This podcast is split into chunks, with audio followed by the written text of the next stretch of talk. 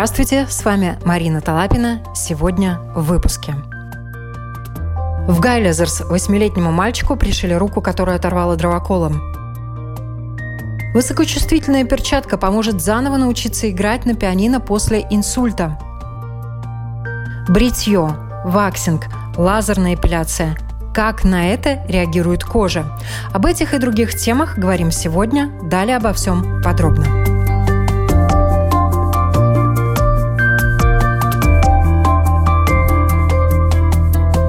В Рижской Восточной клинической университетской больнице Галлезерс восьмилетнему мальчику сделали сложную операцию. Пришили запястье левой руки, которая оторвала дровоколом. Функциональность руки ребенка может быть восстановлена на 90%. Подробнее об операции в программе «Медицинская академия» рассказывает сертифицированный кистевой пластический хирург, руководитель Центра микрохирургии, доктор медицины Калвис Пастерс. У мальчика была ампутация ладони. В основе э, кисти, в принципе, была полностью ампутирована. И поэтому мы сделали трансплантацию руки. Сколько врачей было задействовано? Много. Много, потому что ну, два хирурга, анестезиолог, операционная сестра, сестра-анестезист, реанатологи, брахоскопист, медсестры отделения. Много очень людей было вовлечены в лечение мальчика. Какие факторы повлияли на то, что операция удалась? И со стороны родителей, и со стороны врачей? Я думаю, главное было то, что действительно на месте э, они хорошо сориентировались, что как надо делать. Первая помощь была вызвана. Бригада скорой помощи очень адекватно все оценила и все реализовала. И быстро транспортировали к нам в Ригу. То есть это все было сделано достаточно оперативно, что мы, у нас было достаточно времени, чтобы сделать э, операции своевременно. Это, я думаю, основной ключевой такой ну, момент. Очень важно в этих ситуациях не терять голову, да, остаться логичным и вызывать скорую помощь. Скорая помощь профессионально вам поможет. Операция длилась больше восьми часов, правильно? Да, примерно так. Сама операция, насколько она уникальна? Я не знаю, насколько она уникальна. Я думаю, что такие операции мы делаем довольно часто.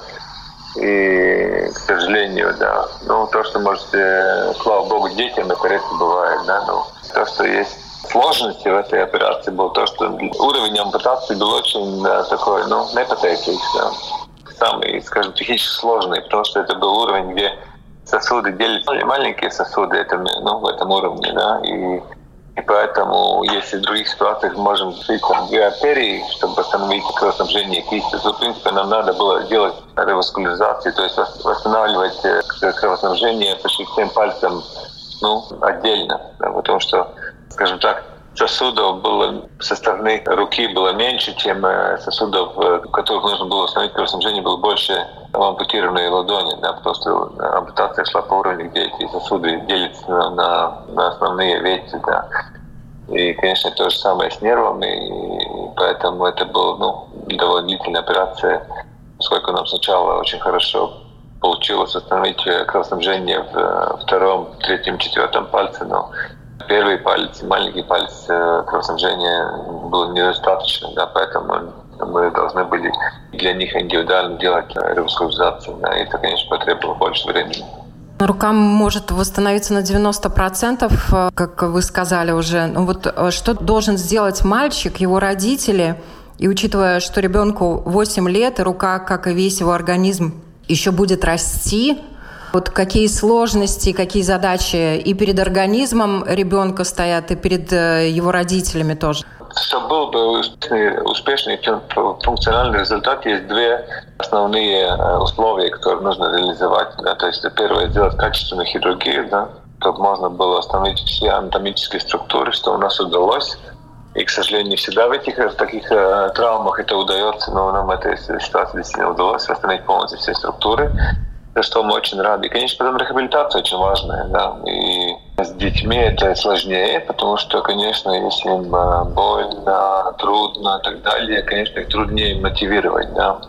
Но с другой стороны, природа так сделала, что у детей очень хороший этот регенерационный потенциал. Да, то есть э, им восстанавливаются лучше нервы, лучше сухожилие заживает, кость лучше заживает. Да, поэтому Я думаю, что мы очень оптимистично смотрим на функциональный результат. Если родители смогут смотивировать мальчика, и я думаю, что мальчик будет мотивирован, потому что очень э, классный парень, да. И мы очень оптимистично смотрим. Я думаю, действительно, что можно восстановить 90% функции руки. Вы уже упомянули о том, что, к сожалению, приходится много пришивать и, и рук, и ног, и пальцев, и так далее. Вообще, как часто вот такого рода операции проводятся у нас? Но, к сожалению, нам эти травмы идут как по волнам. Да? То есть обычно это лето, когда идут все летние работы. И есть э, года, когда у нас меньше таких травм, но, к сожалению, ну, этот год опять э, было много тяжелых травм, да, то есть это уже вторая реплантация руки наш в этом месяце, да, были пациенты. И, ну, хорошо, если так можно сказать, э, что мы можем их пришить. У нас были пациенты, где рука так тяжело повреждена, что, спасая жизнь, мы должны руку ампутировать. Да. То есть, действительно, в этом, в этом году опять возвращаются тяжелые травмы, к сожалению. Конечно, медицина настолько шагнула вперед. Раньше в такой ситуации, наверное, пришлось бы просто остановить кровотечение. Ну, вряд ли можно было бы там лет 50 назад пришить э, руку ребенку с тем оборудованием, которое на тот период времени было. Вот что позволяет вообще э, сегодня проводить такие операции? Ну, примарно, я думаю, это действительно это, это то, что мы очень много, не так можно, вкладываем или как-то сказать, ресурс человека, да, то есть обучаем новых специалистов, да, если их обучать и качественно оперировать, э, давать знания, теоретические, практические навыки, то есть э, тогда я думаю, что этот результат э, будет. Да. Я думаю, что то, что у нас на данный момент может медицина да, хромает, то, что мы финансовые ресурсы вставляем в инфраструктуру, строим дома, покупаем аппаратуру, да, но очень мало эти деньги идут э, и сравнительно мало, процентуально мало на ресурс людей, то есть ресурс специалистов. Да. Я думаю, это очень было бы важно, чтобы Такие ресурсы вкладывали государство не только в технологии, но и специалистов.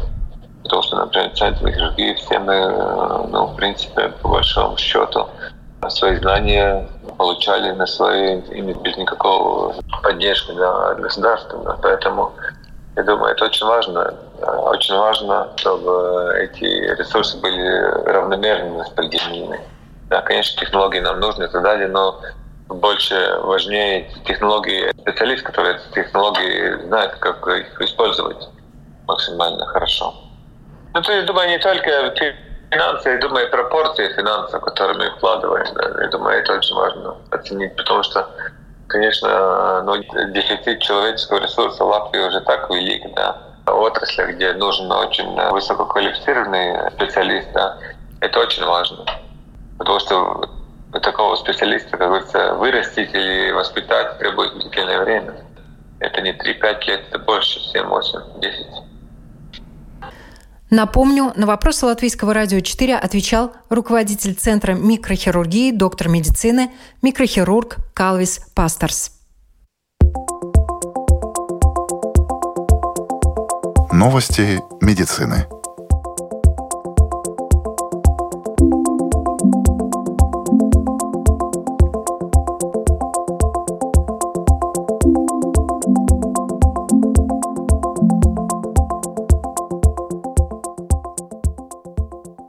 В Атлантическом университете Флорида разработали высокочувствительную перчатку, которая может протягивать руку и помочь, например, заново научиться играть на пианино. Новая мягкая роботизированная перчатка дает надежду пианистам, которые перенесли инсульт или другое нейрозаболевание, повлекшее за собой инвалидизацию. Сочетая в себе гибкие тактильные датчики, мягкие приводы и искусственный интеллект, это устройство чувствует разницу между правильными и неправильными версиями одной и той же мелодии и объединяет эти функции в одном экзоскелете руки. В отличие от предыдущих экзоскелетов, эта новая технология обеспечивает обеспечивает точную силу и руководство для восстановления более мелких и чувствительных движений пальцев, необходимых для игры на фортепиано и других сложных задач. Еще одно устройство в Сиднейском университете проходит испытания. Оно может дистанционно и точно контролировать дыхание и уже протестировано на тростниковых жабах. Ученые точно отслеживали особенности дыхания этих земноводных, чтобы доказать принцип разработки бесконтактного мониторинга показателей жизнедеятельности людей в различных условиях, таких как отделение интенсивной терапии, учреждения по уходу за престарелыми, для заключенных из групп риска или для домашнего использования, чтобы контролировать, например, людей с апноэ во сне или младенцев с риском затрудненного дыхания. Исследователи Колорадского университета Аншутс идентифицировали уникальный клеточный рецептор. Это дает новую возможность для лечения таких заболеваний, как онкологические болезни легких и кишечника, а также аутоиммунные состояния. Новый рецептор был обнаружен в кишечнике. Согласно исследованию, проведенному Университетом Квинсленда, взрывной рост популяции диких свиней и макак в Юго-Восточной Азии угрожает естественным лесам и вспышкам болезней среди домашнего скота и людей. Доктор Мэтью Лускин из школы окружающей среды ЮКЮ и его команда сопоставили и проанализировали данные о популяциях видов всего региона, некоторые из которых были собраны с помощью видеокамер. Детям лучше успевают по математике, когда музыка является ключевой частью их уроков. Это показал анализ почти 50-летних исследований по этой теме. Считается, что музыка может сделать математику более увлекательной, заинтересовать учеников и помочь ослабить их страх или тревогу по поводу этого предмета. Методы включения музыки в уроки варьируются от хлопков в ладоши до произведений с разным ритмом при изучении чисел и дробей до использования также математики для создания музыкальных инструментов. Красивая, загорелая или бледная, но здоровая. Следующий наш разговор пойдет о коже – о цвете, рисках, а также как и когда можно удалять нежелательные волоски из тела. Об этом мы спросили доктора медицинских наук, дерматолога, который лечит пациентов, обучает студентов в Латвии и в других странах, возглавляет и является членом ряда медицинских организаций и ассоциаций, как в Латвии, так и за рубежом, которые также занимаются вопросами дерматологии. Доктор Раймонд Карлс с нами на связи. И также на ряд вопросов ответит дерматолог, трихолог, доктор Екатерина Пудова.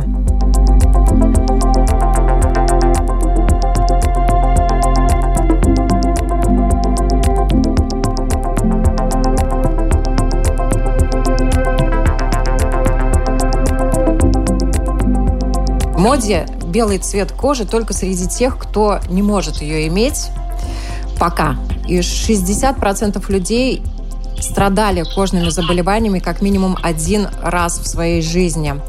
Вот интересно еще также предположение происхождения рас которые исходят из медицинских традиций. Некоторые теории были получены из идеи темпераментов Гиппократа. И были описаны так. Вот на севере у тебя целое море густой крови, в то время как на юге солнце сушит кровь тебе приходится думать о том, как бы сохранить и кровь, и кожу. И бледная кожа на женщине воспринималась как признак красоты и состоятельности. Это такой общеизвестный факт, да. Ведь бледность указывала на то, что женщина достаточно привилегированного класса и может не выходить из дому на работу. Но, тем не менее, бледная кожа мужчине считалась признаком слабого человека, а бронзовый загар ассоциировался с героями и ногими атлетами в амфитеатрах. Один из вопросов, которые мы хотим поднять сегодня в нашей программе, это уничтожение растительности в нежелательных местах – как это влияет на здоровье кожи, в том числе и загорелой или не загорелой. И, конечно, вопрос, можно ли уничтожать растительность в нежелательных местах без ущерба для здоровья. Здесь, наверное, надо смотреть двояко, да, то есть э, надо понимать, что одна из функций волос – это защитная функция. Понятно, на голове порой наоборот желательно что-нибудь даже может некоторым и досадить, чтобы была эта защитная функция.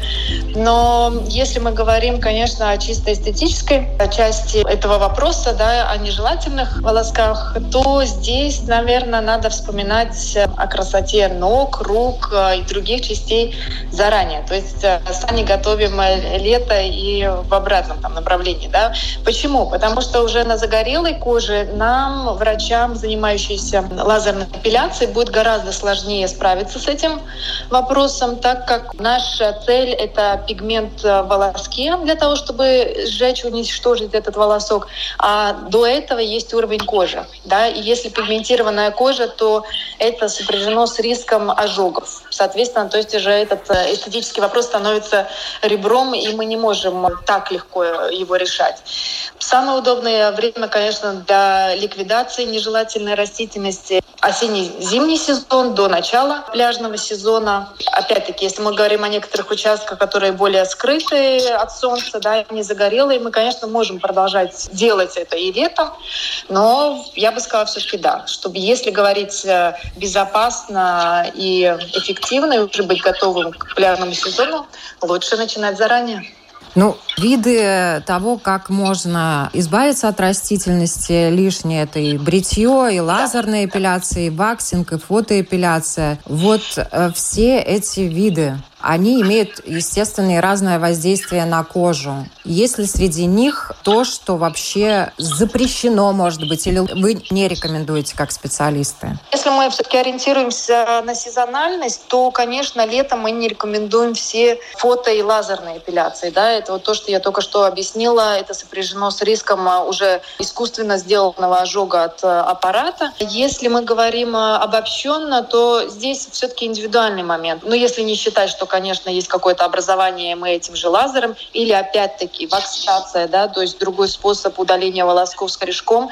Если есть какие-то проблемы кожи, новообразования, мы тоже не рекомендуем именно в том участке, да, обходя этот участок, в принципе, это можно. Здесь, наверное, такой индивидуальный момент надо рассматривать, э, потому как некоторым э, людям, казалось бы, да, только уничтожение верхнего э, стержня волоска в виде, допустим, бритья, оно будет давать раздражение, может давать более выраженные раздражения, дерматиты, фолликулиты, да, то есть когда уже присоединяется воспалительная реакция. То есть я бы сказала, тогда уже становится противопоказанием именно эта индивидуальная реакция человека на, казалось бы, столь легкий метод удаления, и мы уже рекомендуем более интенсивный метод, как в виде лазерной или фотоэпиляции. Да. Также наоборот, да, что если чрезмерно много каких-то изменений кожи, сосудистая патология нижних конечностей, то мы достаточно ограниченно можем воздействовать с лазером, мы уже выбираем более такие поверхностные техники. Ну, тут интересно, наверное, услышать также доктора Карлса. Вот вы за свою практику как часто встречаетесь с пациентами, которые повредили свою кожу, избавляясь от растительности? Ну, я бы сказал бы так, что если сильно там не перепутать какие-то кнопки на этих аппаратах, то, в принципе, наверное, сильно не навредишь. Конечно, бывают изменения пигментации, но я бы сказал бы так, что это чистые косметические вещи, которые чаще всего проходящие.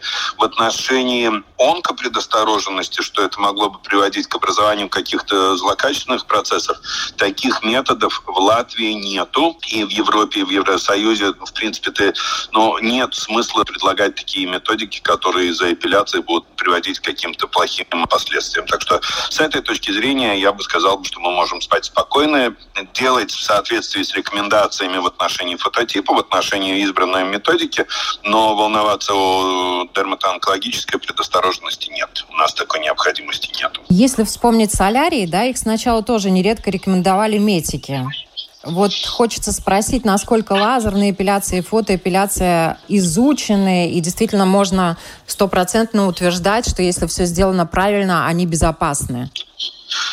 Да, на данный момент мы можем это утверждать чисто с точки зрения физики.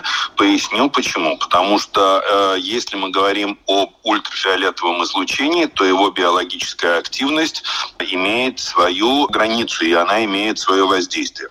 Если мы говорим о лазерах, то лазеры действуют по принципу того, что лазер в коже находит свою цель. Это будет или волосяной фолликул, или это будет, допустим, сосудик, который необходимо ликвидировать. И здесь нету процесса того, который называется ионизацией или воздействием на молекулу ДНК. Ультрафиолетовое излучение, попадая на клетку кожи, оно действует мутирующе, оно может вызывать мутации. Лазерное излучение такого нету. И на данный момент в литературе нету данных за то, что лазерная эпиляция или какие-то другие лечебные лазерные процедуры были бы чреваты образованием опухолей. И как давно эти методы уже существуют? По сравнению э, с солярием. Первый солярий появился в 1900, мне кажется, в 1978 году в Америке, в штате Канзас, и это был совершенно другой расклад. Лазер медицинский, первый медицинский лазер был создан в 1956 году, и с 1956 года мы, в принципе, можем говорить о том, что лазер в медицине известны. Но там совершенно другая физика процесса, там другие длины волны, и мы можем действительно быть уверены, что даже спустя, может быть, еще 20 лет э, мы будем говорить о, о тех же самых результатах, что и сейчас, что нету причин для волнения. Я, в принципе, именно тоже хотела упомянуть, что очень важно понимать, и обычно я своим пациентам рассказываю, что здесь совершенно другая разница. Физика и это фотобиология. То есть то, как влияет этот луч, как влияет на клетки. И в лазерах мы говорим о конкретной длине волны и эта длина волна гораздо дальше от ультрафиолетовой э, да, волны. То есть и да, другой спектр, а, другая цель да, вот этого э, луча и, соответственно, дамы. Опять-таки, я бы, наверное, еще раз хотела заострить внимание, мы стараемся не провоцировать, не раздражать э, уже имеющиеся какие-то образования, особенно если это такие очевидные. Да? То есть если очень много невусов на коже, то есть там тоже есть пигмент. И, соответственно, пройдя лазером, мы не вызовем онкогенный эффект, но мы сделаем раздражение. Это, в принципе, ну, в какой-то мере будет созвучно да, солнечному ожогу, и с первого раза вряд ли что-то воздействует. Если это делать постоянно, то теоретически этим раздражением мы тоже можем добиться некоторого изменения в конкретном образовании. Да? То есть там небольшие меры предосторожности нужны, но это не потому, что ионизированное э, облучение происходит, да, а из-за момента раздражения. Раймонд, знаете, какой вопрос у меня возник? Мы уже действительно очень много лет говорим о загаре, о меланомах, о том, как вообще надо кожу беречь, защищать. Основные проблемы, может быть, которые вы поднимаете и на конференциях, и с которыми вы реально сталкиваетесь в жизни в связи с тем, что люди любят, хотят загорать, хотят обладать красивым цветом кожи, если по природе им этого не дано. Что чаще всего вас, как врачей, вот разочаровывает, может быть? В Латвии каждый год констатируется примерно 230 случаев заболевания меланомы. Это 230 человек каждый год.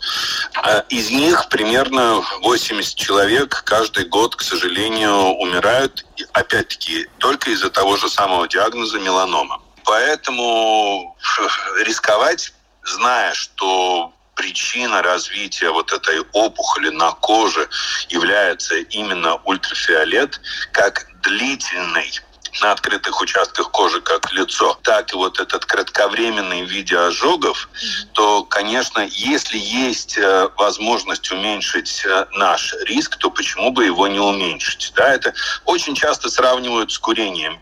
Курильщик и не курильщик могут заболеть раком легких. Но у курильщика такая возможность во много-много раз больше. То же самое и здесь. Да, конечно, если мы не пойдем на солнце, у нас тоже есть возможность заработать себе меланому. Но если мы будем часто обгорать, если мы будем находиться на солнце длительно, то этот риск у нас будет гораздо выше. Ну и плюс еще несчетное количество, это где-то 1500-1800 человек в год, которые получают другие злокачественные кожные образования, как базально-клеточная карцинома, вот базилиома, плоскоклеточная карцинома и еще широкий спектр предраковых изменений. И как быстро могут появиться такого рода проблемы? К сожалению, в последнее время мы наблюдаем, э, как и во многих других отраслях онкологии, что онкология становится все более молодая. Если когда мы учились, то говорили о том, что меланома – это опухоль, которая характерна для пожилых людей, для сеньоров, то сейчас мы однозначно во всех учебниках и на всех конференциях мы говорим о том, что рак кожи, как меланома, так и не меланома, становится все более молодая, и риск, группа риска начинается у нас с возраста 35-40 лет больше нет того 75-80 лет. Конечно, в этом возрасте тоже есть, но частота сдвигается все больше и больше в сторону более молодых э, возрастных групп. Ну, нас разочаровывает, наверное, порой такое очень безответственное отношение самих к себе. И нужно сказать, благодаря вам, мы уже не первый год об этом напоминаем, и нужно сказать, что действительно за эти годы и люди меньше стали посещать солярий, и все-таки люди чаще думают о солнцезащите. Но больше, чуть-чуть больше ответственности к своей коже, больше ответственности к самому себе, потому что в тот момент, когда этот петух которого название меланома, когда он клюет, верьте мне, нет ни одного человека, который бы не хотел бы повернуть вспять машину времени, и чтобы вернуться и не сделать тех ошибок, которых можно было бы избежать. Вот это, наверное, основное. Остальное, то, что касаемо, допустим, и государственной поддержки для лечения меланомы, доступности медикаментов, э, это все, это все решаемо. И еще одна хорошая вещь, которую нужно сказать, что э, сами пациенты, которые прошли вот этот момент меланомы, нужно сказать, что в Латвии образовалась очень хорошая организация, которая занимается этими вопросами, которая помогает и которым нужно пожелать успеха в их э, вот таком общественно полезном труде. Могу только согласиться, потому что у меня тоже всегда возникал вопрос, когда особенно находила какие-то образования у человека, и ты видишь, что это не на такой вот ну, красивой, прям ну, нетронутой коже, а это все-таки нередко это измученная ультрафиолетом кожа. И у меня всегда был вопрос пациенту, откуда такая нелюбовь к себе, да? Мне непонятно немножко э, ощущение, как так вот, вот на самом деле насиловать свою кожу, думая, что это красиво, и ну, не, не желание, наверное, какое-то принять, что да, вот хотелось бы моей голове, чтобы кожа была более оливкового цвета, но природа мне дала столько, и то есть с уважением, с любовью относиться к своему телу. Потому что на самом деле есть момент, который невозможно повернуть вспять, да, и хотелось бы, чтобы люди все-таки задумывались чуть-чуть наперед, э, хотя бы просто видя то, что происходит в окружении. В статистику э, она, к сожалению, не становится лучше с каждым годом, то есть больше любить себя. Потому что дерматолог не ваш враг, что он вам напоминает, что не ходите на солнце. Он ваш лучший друг. Друг не тот, который покидает тебя, когда ты э, лига встречаешь э, утро не совсем хорошем настроении. И не тот, кто тебе дает опохмелиться, а тот, кто тебя не доводит до такого состояния. Люди не змеи, кожу раз в год не меняют. Нам дана наша кожа один раз и навсегда. Как мы ее Совершенно сохраним, верно. такой она у нас и будет я бы от себя добавил бы то, что на самом деле, ну, взгляните на себя в зеркало хотя бы перед началом летнего сезона. Ну, летний сезон как бы начался, но это все равно не мешает взглянуть по утром или вечером после душа, после ванны, посмотреть, что на коже находится. И если замечаете что-то, на ваш взгляд, подозрительное, ну, придите, проверьте. Эта диагностика, она безболезненная. И лучше, лучше знать, что это, и если что-то и плохое то, может быть, вовремя начать лечение, нежели поиметь много неприятностей из-за небольшого, маленького, темненького пятнышка, которое будет на вашей коже. Я напоминаю, с нами на связи были доктор-дерматолог-трихолог Екатерина Пудова и врач, не побоюсь этого слова, дерматолог номер один нашей страны Раймонд Карлс. Всем хорошего дня!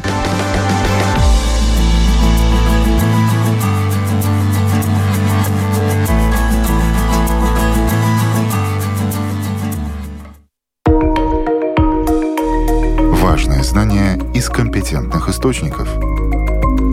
Медицинская академия –